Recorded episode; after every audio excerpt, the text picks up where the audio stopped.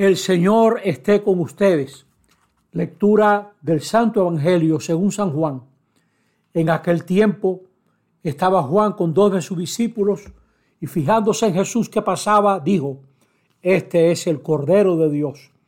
Los dos discípulos oyeron sus palabras y siguieron a Jesús. Jesús se volvió y al ver que lo seguían les preguntó, ¿qué buscan? Ellos le contestaron, Rabí, que significa maestro ¿dónde vives? Él les dijo, vengan y lo verán. Entonces fueron, vieron dónde vivía y se quedaron con él aquel día. Serían las cuatro de la tarde. Andrés, hermano de Simón Pedro, era uno de los dos que oyeron a Juan y siguieron a Jesús. Encontró primero a su hermano Simón y le dijo, hemos encontrado al Mesías, que significa el Cristo. Y lo llevó a Jesús. Jesús se le quedó mirando y le dijo, Tú eres Simón, el hijo de Juan. Tú te llamarás Cefas, que significa Pedro. Palabra del Señor.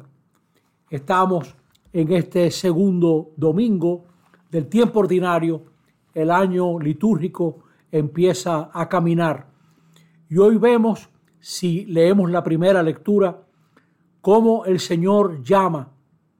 El Señor se nos acerca a cada uno de nosotros nos cuesta trabajo creer que Dios sea tan grande que cuenta con nosotros.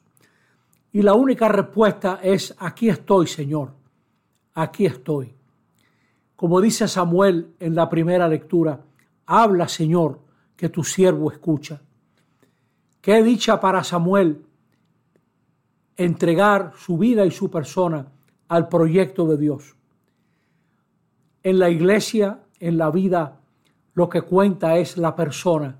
Lo personal es insustituible.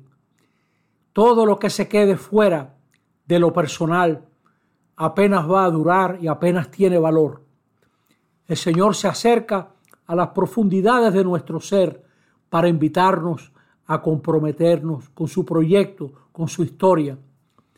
La propuesta del Señor no es asunto de raticos, no son unas horas sueltas es una propuesta que abarca la vida y la compromete.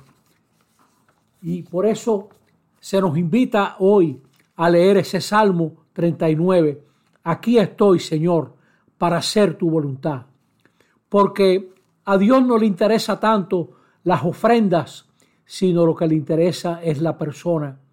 Aquí estoy, como está escrito en mi libro, dice el Salmo, para hacer tu voluntad llevamos la propuesta de Dios en las entrañas y nada realiza nuestra vida como entrar en el proyecto de Jesús. Así aparece también en el Evangelio. Juan el Bautista nos invita ahora a comienzo del año a mirar profundamente a Jesús y darnos cuenta que en Jesús la humanidad tiene la gran oportunidad, la gran oportunidad de dejar atrás la maldad, porque Dios nos perdona y el camino está abierto para llegar hasta el Padre. Cuando Israel sacrificaba el cordero, el sacerdote, el sumo sacerdote, en un momento muy solemne, tomaba esa sangre y con esa sangre rociaba la parte de arriba del arca.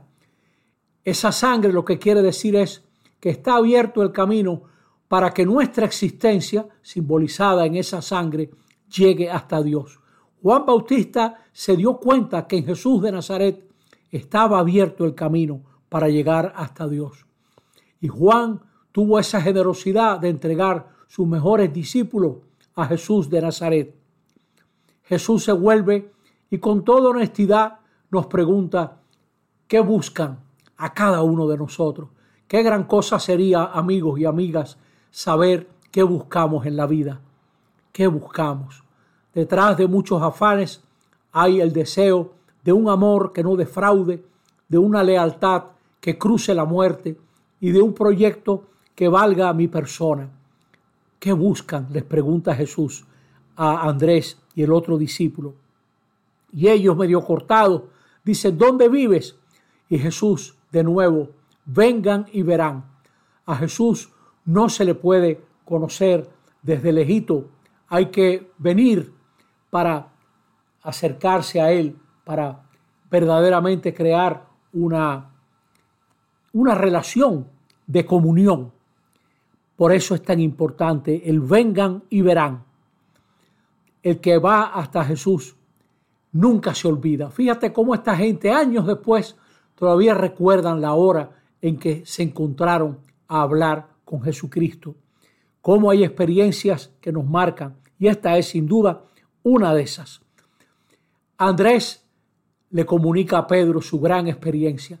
A comienzo del año, esto es una invitación. Amiga y amigo, hablamos de todo. Hablamos hasta del último palo de golf que compró un amigo. Pero no hablamos de ese centro de nuestra vida que es Jesús de Nazaret. Qué bueno sería en la confianza de la amistad poder hablar con otra persona. ¿Qué tú sientes? ¿Qué tú piensas de Jesús de Nazaret?